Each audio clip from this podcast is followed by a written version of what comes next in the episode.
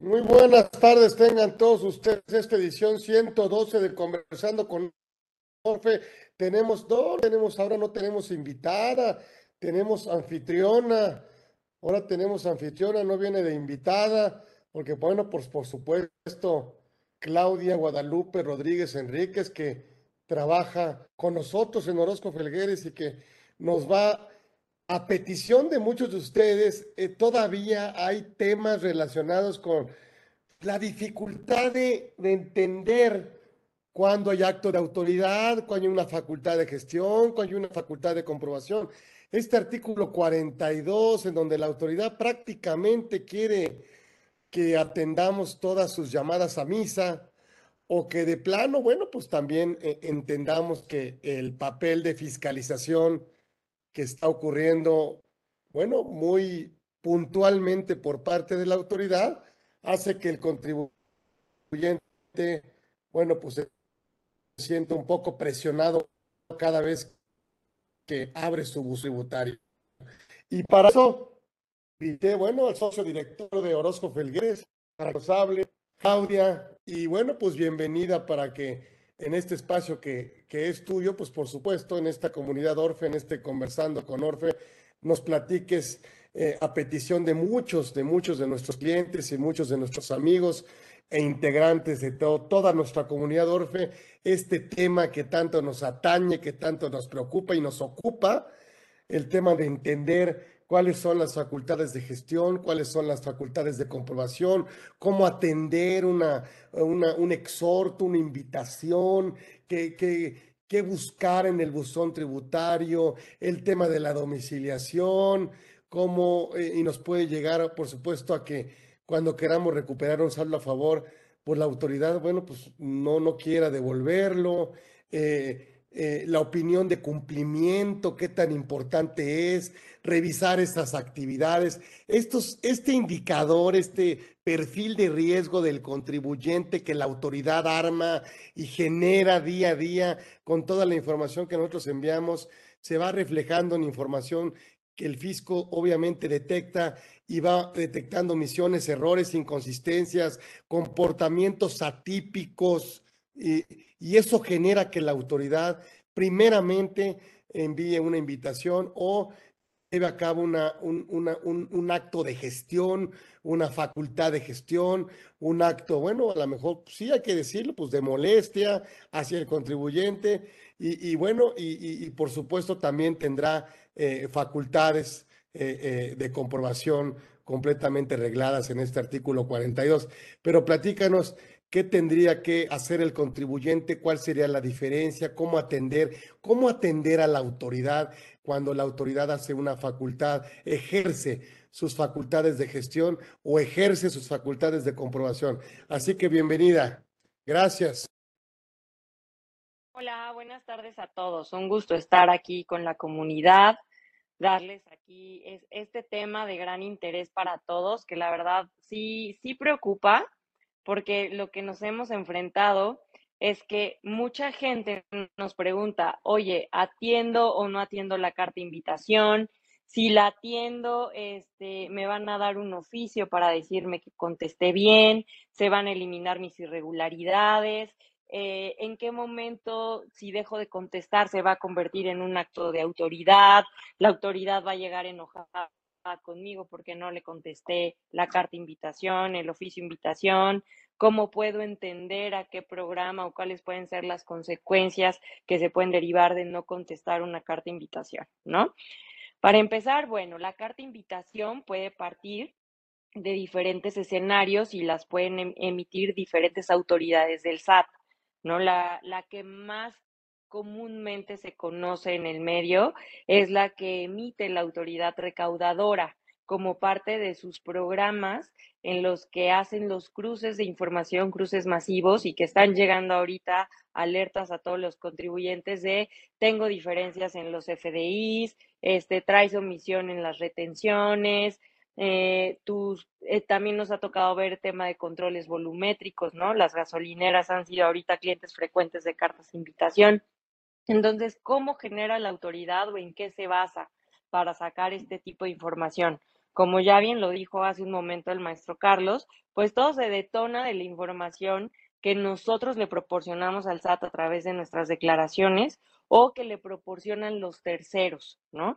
La autoridad lo mete todo a una base de datos, genera sus, sus indicadores de riesgo a partir de los cuales va a sacar productos que le puedan generar para a visión de ella, a primera visión de ella, una recaudación inmediata, ¿no? O sea, que el contribuyente se corrija de manera inmediata, que acepte las irregularidades que se le están haciendo mención en una carta invitación, oficio invitación, que también puede ser correo electrónico, porque en ocasiones dicen, pues a mí no me llegó oficio, a mí no me llegó ninguna carta membretada con los logos del SAT, a mí solo me llegó un correo electrónico. Pues es exactamente lo mismo, es una invitación por parte de la autoridad y aquí la disyuntiva, la, pregunta o en, en, el plano en el que se encuentra todo, todo empresario, todo contribuyente es, ¿contesto o no contesto? ¿Me desgasto, no me desgasto? No es un acto de autoridad, al final no me va a poder fincar un crédito fiscal.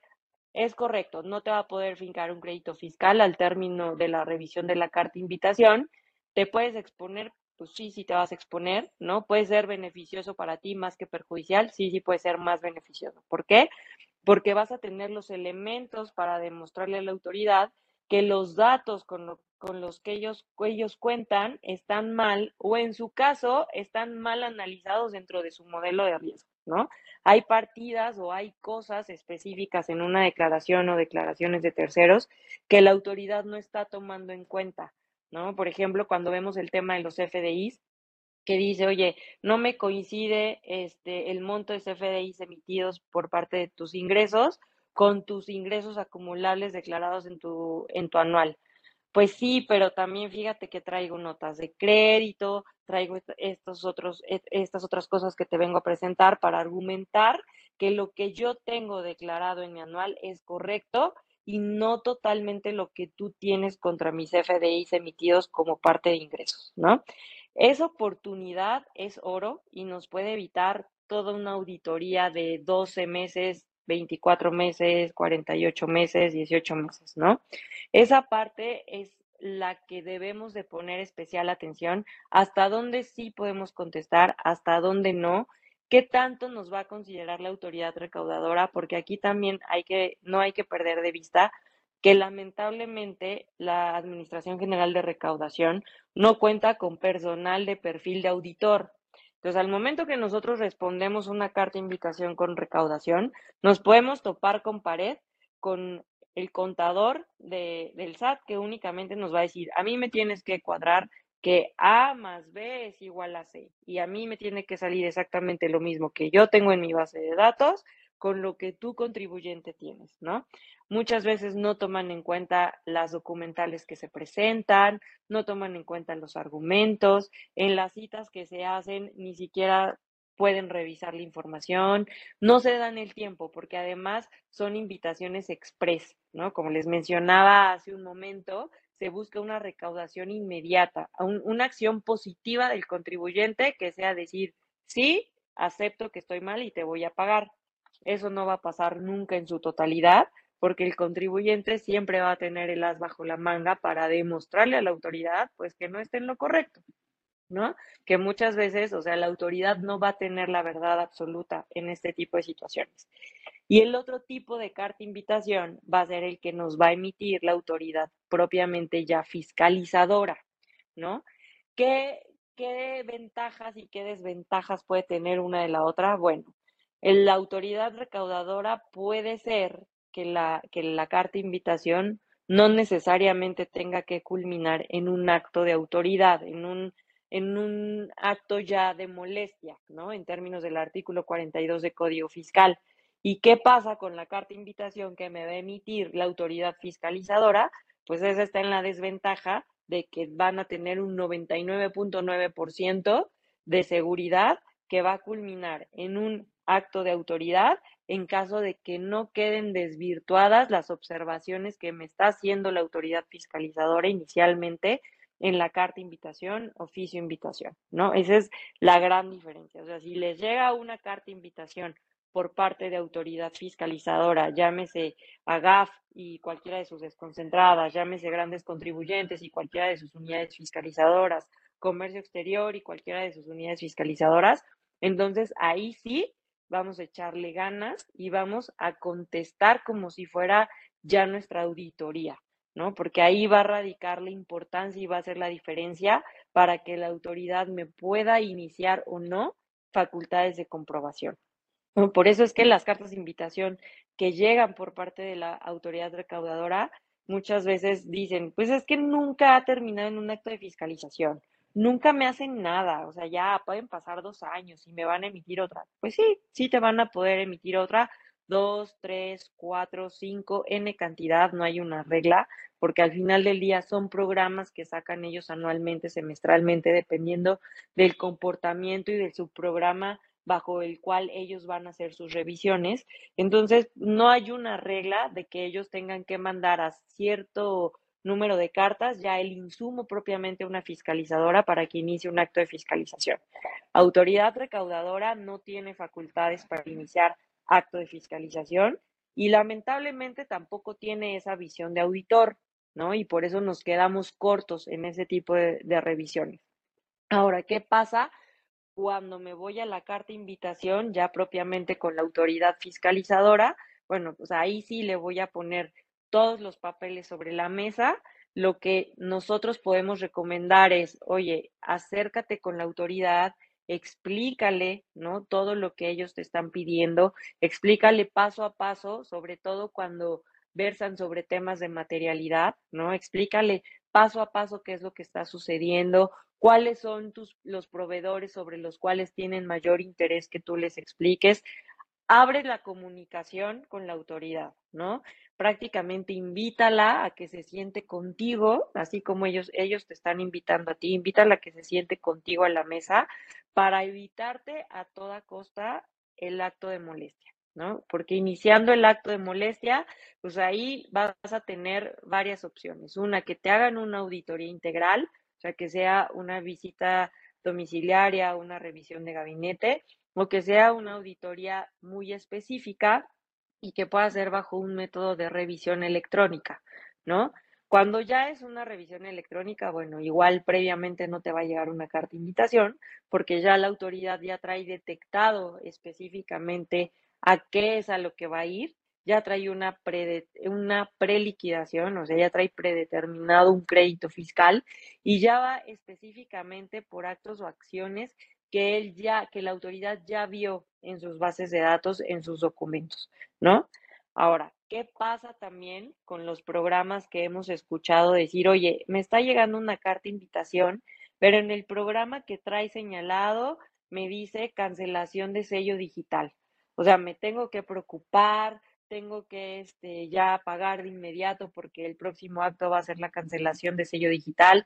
Específicamente este tipo de, de cartas de invitación que son bajo un programa que se le denomina vigilancia profunda, cancelación de sello digital y que lo van a poder visualizar en, la, en el oficio que les mande la autoridad a su buzón o que se los notifiquen este, personalmente.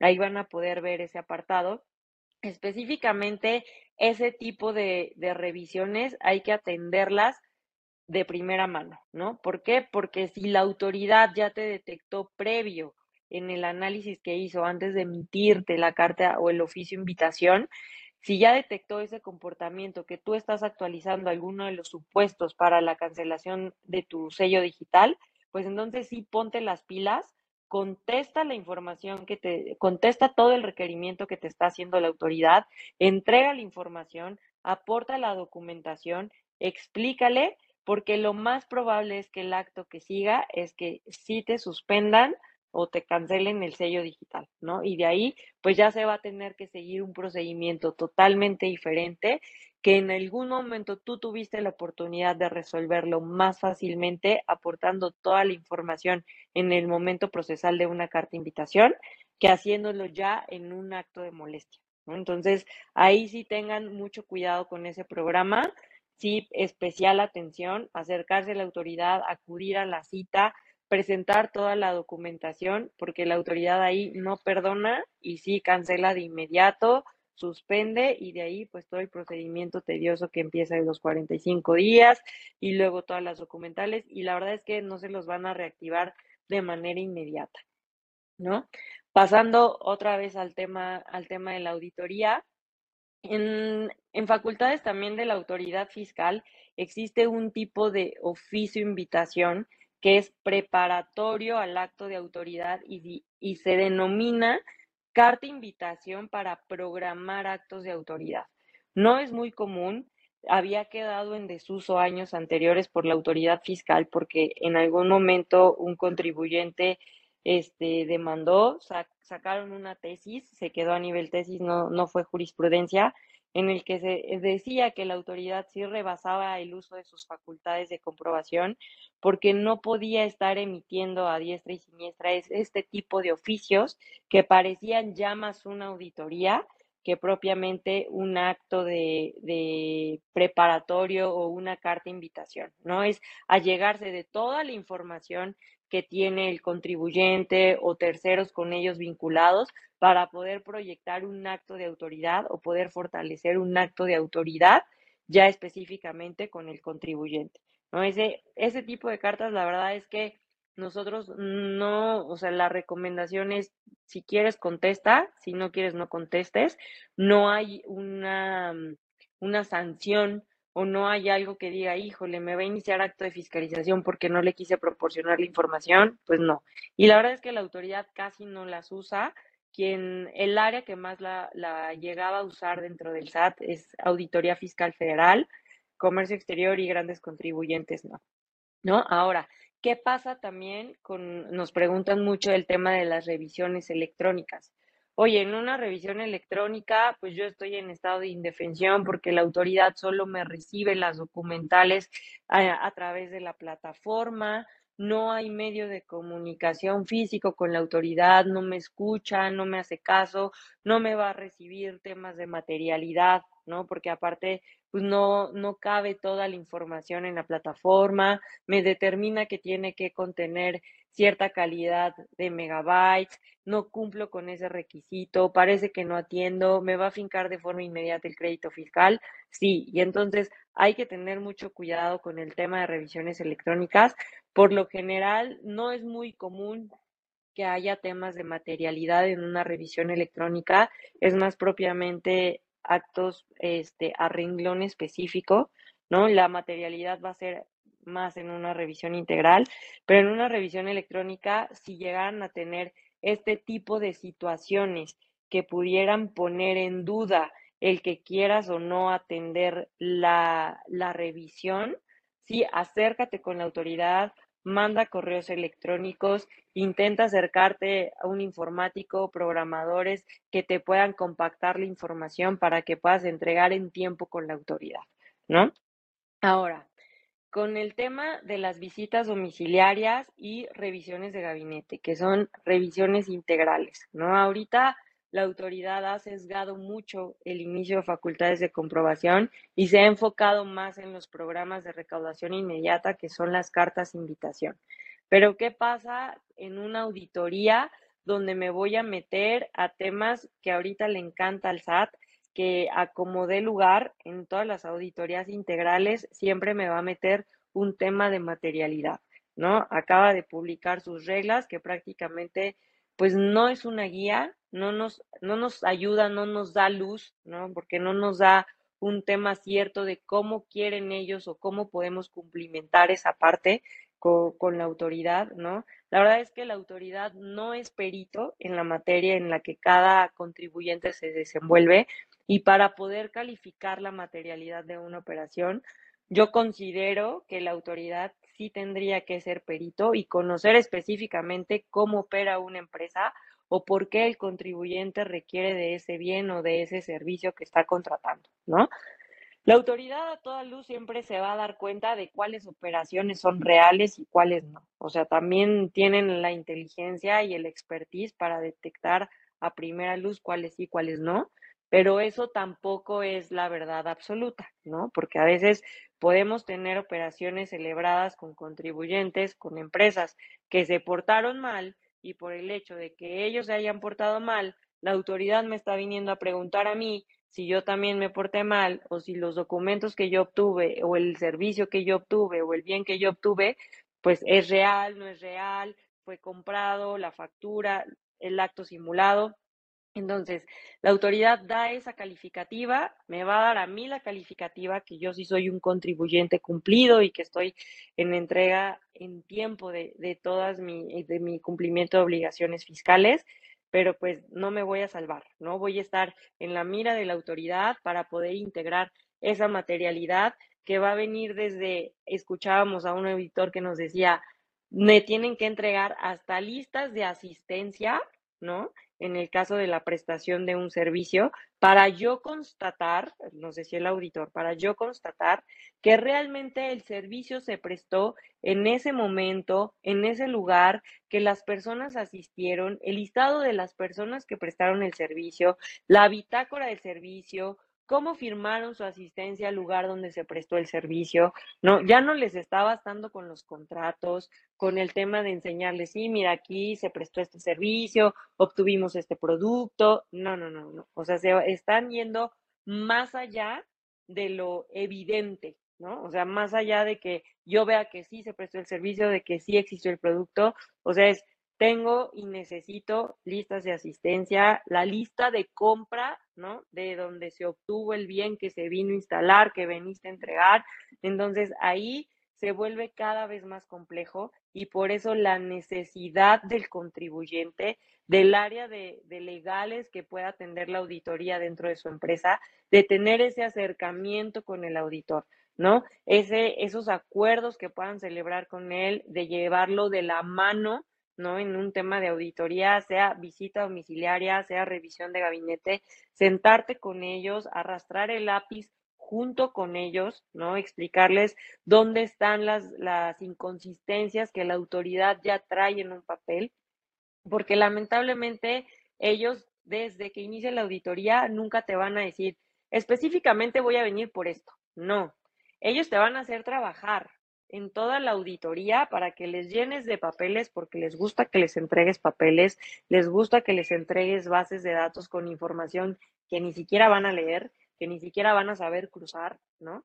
Pero les gusta que los, que los llenes, que los atiendas, que les digas, aquí está esta información que vas a poder cuadrar con esta operación que hice, esto te va a desvirtuar este punto que entregué, ¿no? Entonces, en una auditoría es sentarse, platicar, apapachar al auditor, ¿no? En, cierta forma, con la información que ellos nos están requiriendo, con lo que a ellos les gusta escuchar, ¿no? Y lo mismo pasa en el tema de recuperación de saldos, ¿no? En, en, una, en una solicitud que voy a recuperar mi saldo a favor del impuesto que, que corresponda, ahí, pues de la misma manera, ¿no? Acercarse a la autoridad, decir, oye, qué te falta, ya te presenté esta información, este, necesitas otra cosa, ir bien amarrada la información de todo lo que yo estoy haciendo, acreditarles específicamente el origen del saldo a favor, ¿no? A la autoridad le encanta que le expliques esa parte, ¿no? Cómo se originó,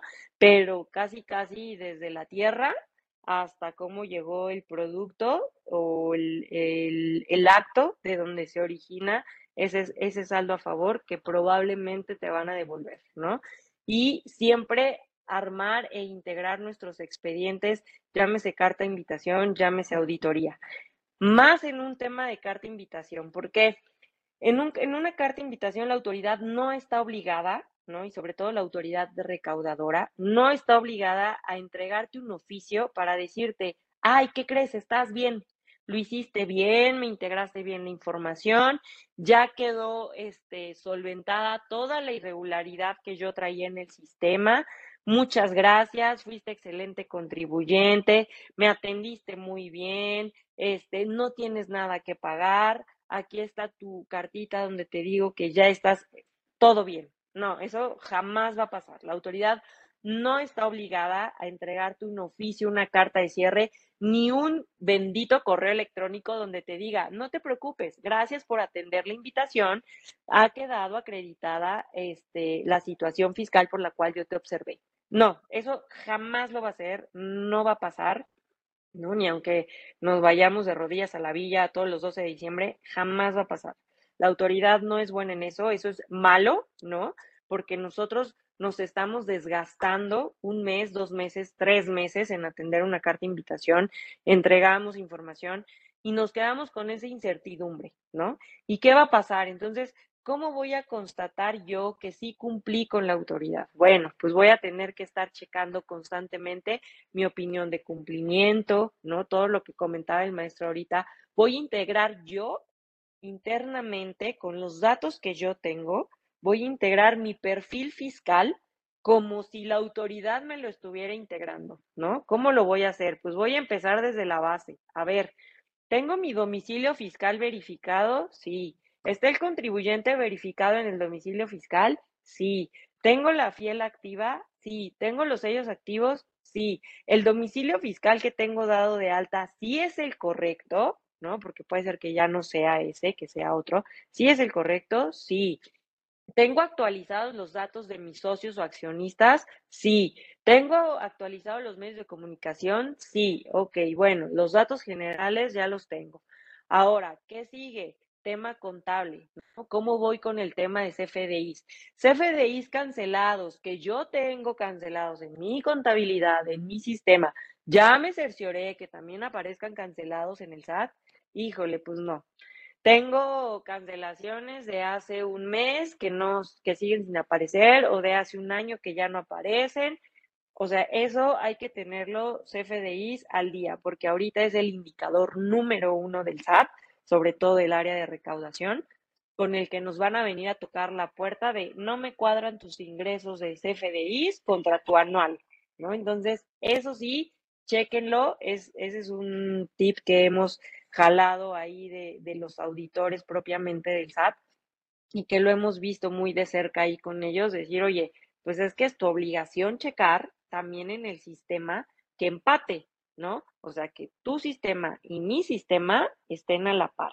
Entonces, mucho ojo también en eso, ¿no? En, en, el comportamiento. Notas de crédito, es que dicen notas de crédito. Bueno, hay que checar que también estén vinculadas las notas de crédito, ¿no? El tema de gastos, hay que ver también que todas las facturas de, de mis proveedores, o sea, las tenga emitidas y las tenga en orden y las tenga en regla. Voy a hacer una preauditoría, ¿no? Como si el SAT ya estuviera aquí viniéndome a tocar la puerta.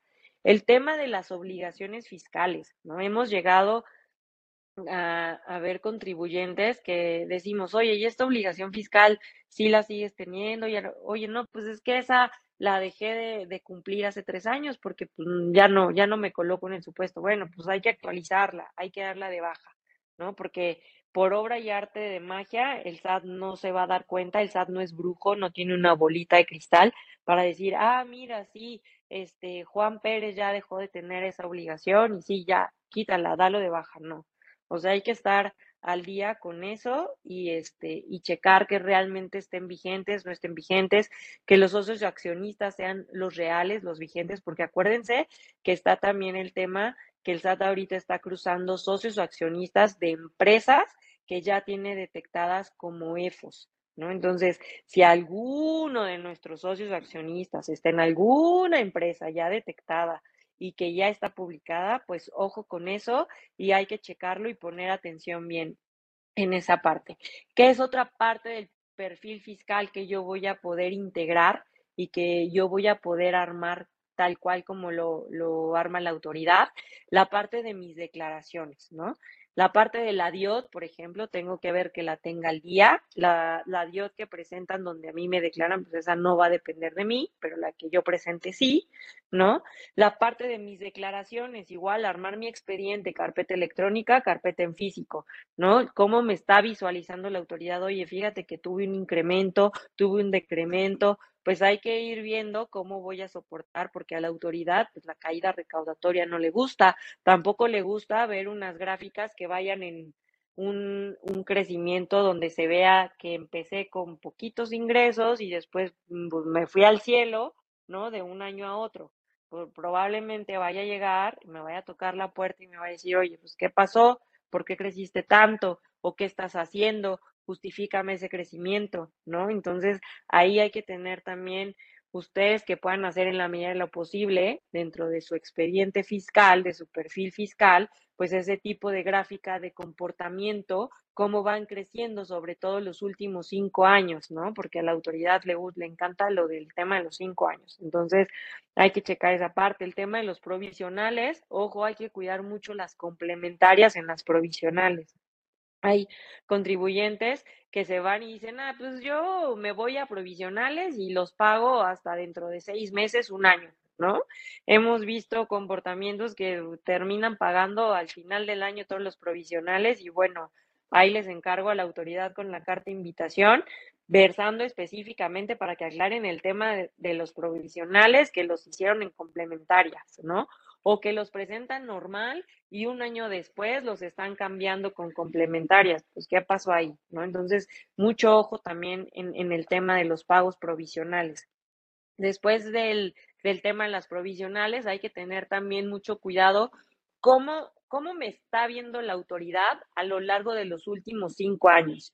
Me ha estado revisando, he tenido auditorías constantes, ejercicio de facultades ya propiamente, me han hecho cartas invitación constantemente. El tema de las compulsas, pues ni se preocupen, ¿no? Porque al final del día hay contribuyentes que son compulsados en cantidad de veces, pero en su vida han sido auditados, ¿no? Que eso también pues, es, un, es un punto bueno.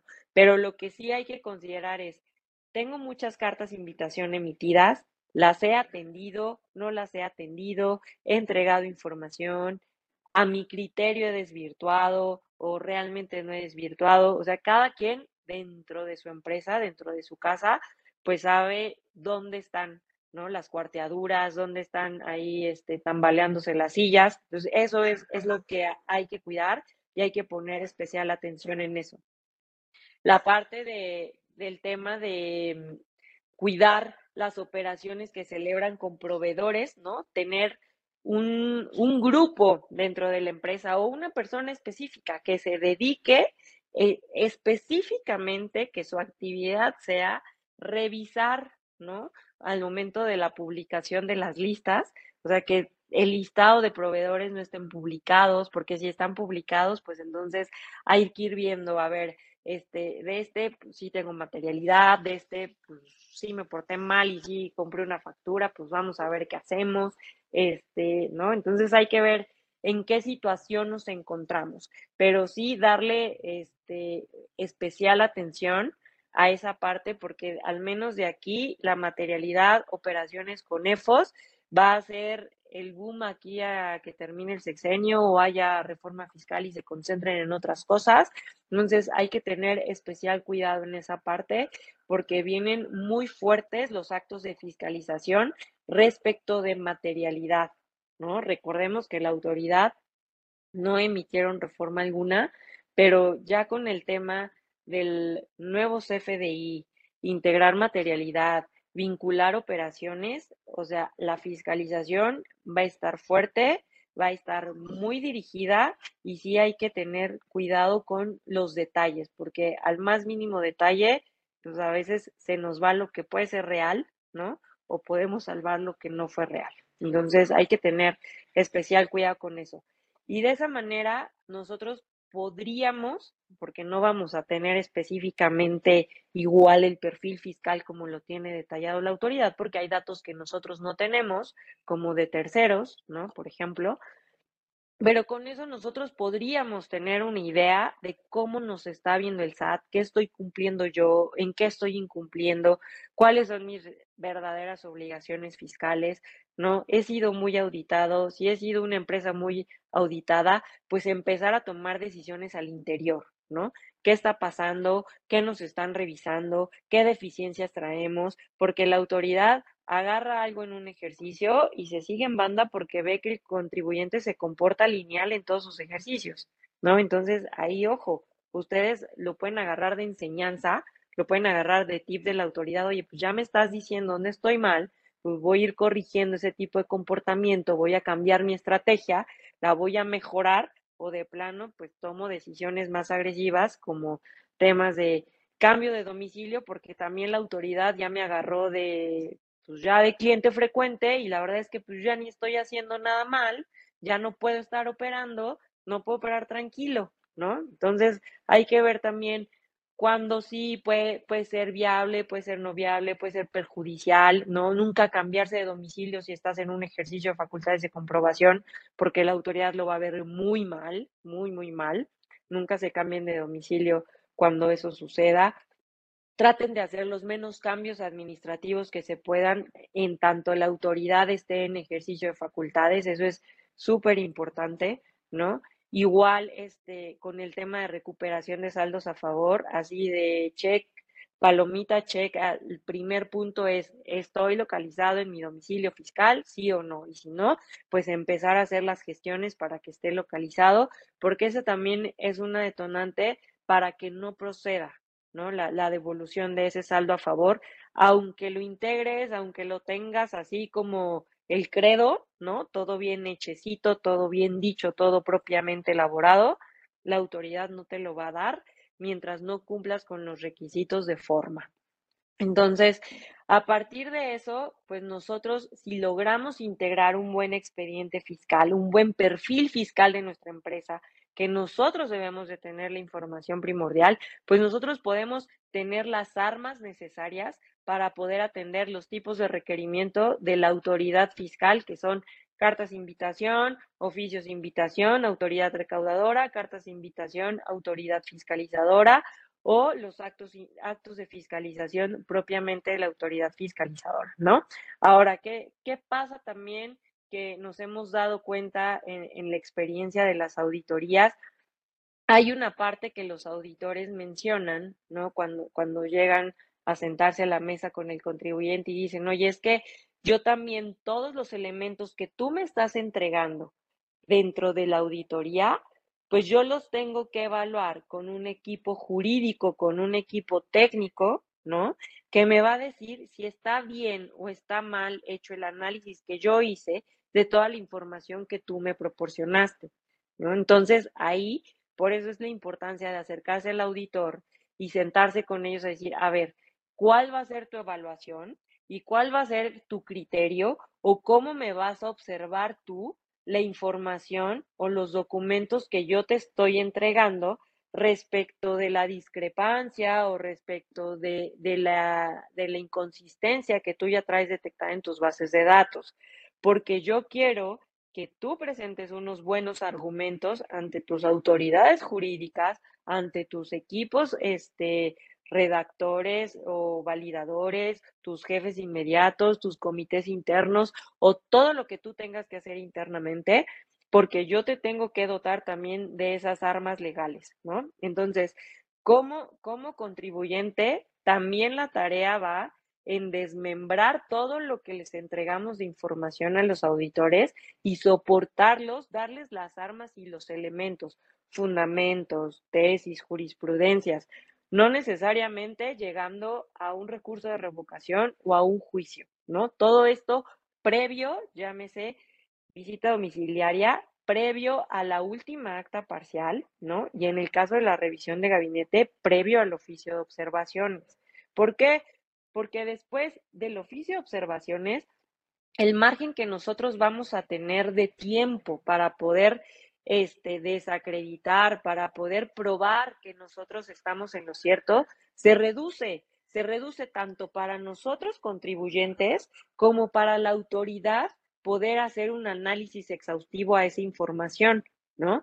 Entonces, es importante acreditar y dar todos los elementos previo al oficio de observaciones o previo a la última acta parcial, para que estos documentos ya vayan bien soportados, bien fundados, bien motivados, ayudarles a los auditores, ¿no? A que lo funden y motiven bien, ¿no? Un poquito arrastrar el lápiz con ellos, como les decía, no hacerles la chamba, obviamente, porque tampoco se van a dejar ayudar a, ese grado, pero sí darles todos los elementos para que en lo que sea posible, pues que el crédito fiscal que vayan a fincar o la observación que vayan a fincar sea lo menos gravosa posible para mí.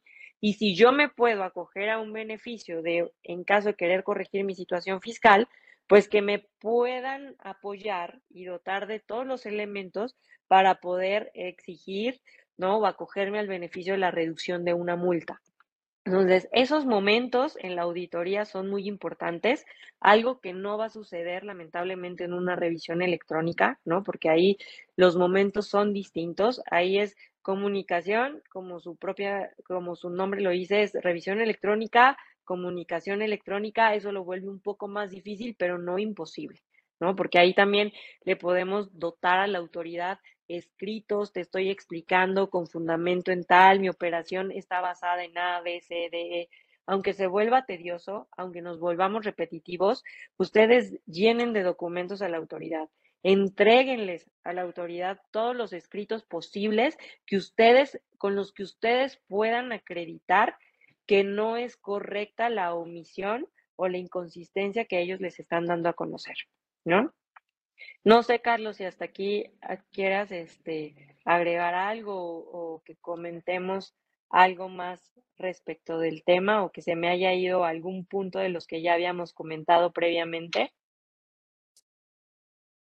Sí, yo Sí, creo, yo creo, y y recordar que que vienen para el próximo año, bueno, en este ya lo estamos viviendo, el, el, el el confirmar la confirmar transición. la transición de la reforma laboral. O sea, están programando ya muchas revisiones para confirmar la legalidad de la, de la contratación de servicios especializados. Vamos a recordar que el outsourcing de personal quedó prácticamente muerto el 23 de abril del 2021.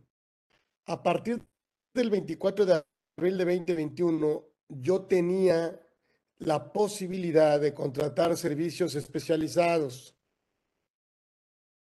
Eh, para yo poder tener esa posibilidad, tenía que cumplir dos requisitos, que mi objeto social contemplara que yo podía realizar esos servicios o que no dependía de mi actividad económica preponderante. Y la condición en la que contratara Repse, pues en, de manera que hoy tengo yo pagos a Repses, bueno, tengo que confirmar que objeto social haya cambiado a partir del 24 de abril del 2021. De tal manera, ¿por qué? Porque si yo no modifiqué mi objeto y mi objeto contempla esos servicios que hoy estoy subcontratando de forma especializada, todo lo que pagué yo al proveedor parte de una ilegalidad, una prohibición, y, y ahí me va a generar una deducibilidad a partir de las erogaciones del primero de septiembre en adelante. Eh, de tal manera que ese es otro tema que va a empezar la autoridad a invitar, ¿sí? Y a confirmar. Sobre todo aquí la pregunta es, ¿cuántos reps traemos contratados? Uh -huh. Y ahí tendríamos que revisar que sea una subcontratación permitida, que no sea una subcontratación prohibida. Y para que sea permitida, se tiene que cumplir lo que ya comenté, pero además tiene que haber un contrato por escrito.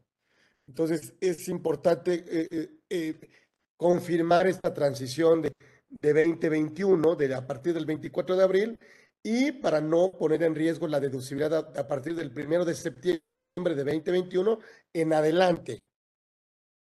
Eh, es regiones que yo creo que lo van a hacer, no sé si en invitación o no sé si en acto de fiscalización o de autoridad que pueda llegarla. Yo creo que va a hacer lo que tú comentas, también por invitación, por, por, una, por una petición o información que la Secretaría del Trabajo a la, a la, a la Secretaría de Administración Tributaria, el SAT, ¿sí? De tal manera que es muy probable que se empiecen a dar este tipo de revisiones también en el tema laboral. Yeah.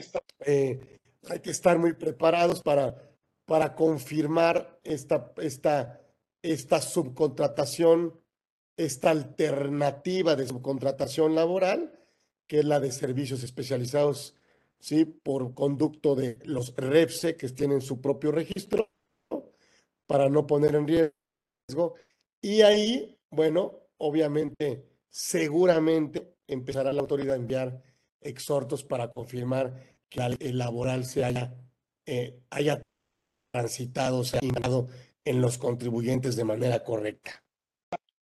Y qué bueno que mencionas ahorita el tema del outsourcing, porque uno de los indicadores también que nos hemos encontrado mucho y yo creo que la autoridad va a seguir escarbándole hasta en tanto haya una caducidad en los ejercicios, es todo este tema de, de subcontratación, ¿no? Y lo están haciendo a nivel auditoría, ¿no? En, en, el tema de decir, oye, es que tú estabas subcontratando estos servicios, donde todavía existía el outsourcing, pero la empresa que contratabas, pues no tenía ni, ni los fierros, ni el personal, ni absolutamente nada para prestarte el servicio, ¿no? ¿Cómo le hizo? cómo le hizo para prestarte el servicio, este, de qué manera te lo prestó, si existió, porque pues tú subcontrataste, pero entonces ahora tu subcontratista, ¿qué hizo? Ah, pues es que mira, mi subcontratista a su vez subcontrató, ah, pues sí, pero es que, ¿qué crees que ahí ya no me toca revisar cómo está tu contrato, ¿no? Entonces, si alguno tiene este tema de subcontratación, con subcontratación dentro de la subcontratación. Entonces hay que revisar mucho, muy, muy, muy bien esos contratos anteriores, porque en caso de que llegue una auditoría, ¿no? Específicamente a revisar ese tipo de operaciones, a la autoridad le encanta observar este tipo de contratos, ¿no? Entonces, en ese momento, pues todavía no estaba la, la prohibición del outsourcing, ¿no? Se permitía, pero, o sea, la autoridad no le gusta la subcontratación dentro de la subcontratación porque la empresa que subcontrata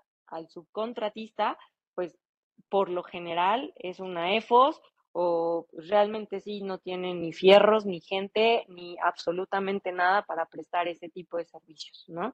Entonces aquí pues sí hay que cuidar todavía lo que hay en ejercicios anteriores, hay que cuidar mucho también lo que viene, sobre todo temas de materialidad, que a la autoridad le encanta, le encanta, pero nos hemos encontrado con auditores que nos han dicho, pues es que está bien complicado entenderle la materialidad, ¿no? Auditores propiamente del SAT que expresan esa inquietud y que nos dicen, pues es que pues nosotros estamos casi en la misma situación que ustedes, ¿no? Ya no sabemos de qué manera van a satisfacer para nosotros la materialidad. Y yo creo que también por eso ni siquiera la autoridad se ha atrevido a sacar un lineamiento, una guía o algo que le dé luz propiamente al contribuyente para decir, de esta manera puedes acreditar materialidad, con esto lo podemos soportar, con esto lo podemos hacer, ¿no? O sea, yo creo que, que también ahí hay que trabajarlo bien, bien a conciencia, porque va a ser uno de los indicadores primordiales y que le va a dar mucha recaudación al SAT, mucha recaudación inmediata, ¿no? Porque va a empezar con el tema de cancelaciones a diestra y siniestra de sellos digitales, parando, eh, parando operaciones empresas que ya lo estamos viendo, ¿no? Esos van a ser sus armas para poder recaudar de forma inmediata. O sea, yo la verdad es que pues sí, sí, sí dudo mucho que, puedan ser actos en beneficio del contribuyente. Entonces, hay que ponernos las pilas, hay que ponernos a trabajar en estos temas, ¿no? Hacer conciencia de cuando me llega una carta de invitación, no dejarla así al voladero, no, no, no echar en saco roto el trabajo que está haciendo la autoridad y que me está diciendo dónde estoy mal, ¿no? Hay que tomarlo como un área de oportunidad y decir, este foco rojo que ya se prendió en mi empresa, pues voy a ver y voy a escarbar a ver qué hay, a revisar si realmente lo que me está diciendo la autoridad es cierto no es cierto, ¿no? A lo mejor me da flojera ir a atender ahí a las oficinas, ir a escuchar qué me va a decir, o me da miedo, no, pues que no te dé miedo, ve, escucha a la autoridad, ve qué te dice, dialoga con ella, haz una negociación con ella en términos de decir, oye, sí te voy a entregar la información, pero pues también ayúdame a evaluar mi información. O sea, no nada más me digas, ah, sí, está bien, gracias. No, o sea, dame certidumbre, o sea, dame certeza de lo que te estoy entregando, si satisface a lo que tú estás observando, ¿no? Dame certeza de los pagos que yo estoy haciendo, de que lo que yo estoy haciendo es correcto y tampoco eches en saco roto lo que yo contribuyente te estoy dando. ¿no? Entonces, eso también es importante, ya sea a nivel carta invitación o a nivel auditoría, pero siempre la carta invitación es una buena oportunidad ¿no? Para hacer ese acercamiento con la autoridad, prender esas alertas en, en, nuestra empresa, nuestra contabilidad, el cumplimiento fiscal, ¿no? Vigilancia y cumplimiento fiscal dentro de la empresa. Tengo al día mis opiniones del cumplimiento, por qué son importantes, por qué me las están pidiendo este, clientes, proveedores, pues porque todos andamos buscando que estemos en la línea correcta, ¿no? A nadie nos gusta ver al siguiente día publicado a nuestro proveedor en un tema de 69B y qué tal que es mi único proveedor o mi proveedor mayoritario, ¿no? Entonces, ahí es, es cuando no nos gustan ese tipo de acciones, pues vamos a generar certeza, vamos a generar certidumbre al interior en nuestra empresa, integrando nuestro propio perfil fiscal, nuestro propio expediente fiscal, aprendiendo las mañas de la autoridad, aprendiendo los tips que nos da la autoridad dentro de una carta de invitación, dentro de una auditoría, aprender de ellos y hacer una pequeña integración como ellos lo hacen para poder atender de manera oportuna las auditorías y los requerimientos de autoridad, ¿no? Entonces, pues creo que de mi parte eso, eso sería todo. No sé si tienen alguna pregunta, si quieren que agreguemos algo más. Eh, no sé si quedó también este, cubierto el tema de, bueno, no era propiamente hoy el programa de recuperación de saldos a favor, pero hablamos un poquito ahí del tema de auditoría, que es exactamente igual, aunque el tema de materialidad en saldos a favor es enfocarte únicamente materialidad y hacer cruces de información y estar ciertos que no estás pidiendo un saldo a favor relacionado a un tema de 69B, ¿no? Y cuidar mucho el tema de 69B porque ya no sabemos si la medida de la autoridad va a ser culminar en un tema penal. Entonces hay que cuidar esa parte. Bueno, bueno con, esto, con esto me parece, parece agotado el tema. tema. Mándenos, mándenos sus preguntas, mándenos algunas eh, eh, sugerencias, sugerencias, por supuesto, aceptamos todo. todo.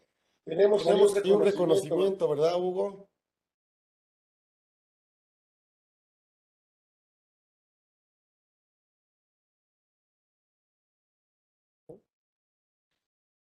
Ahí está. Ahí está su reconocimiento. Bueno, pues por supuesto se lo haremos llegar. Sí, muchísimas gracias por estar aquí con nosotros en esta una emisión más de Conversando con Orfe.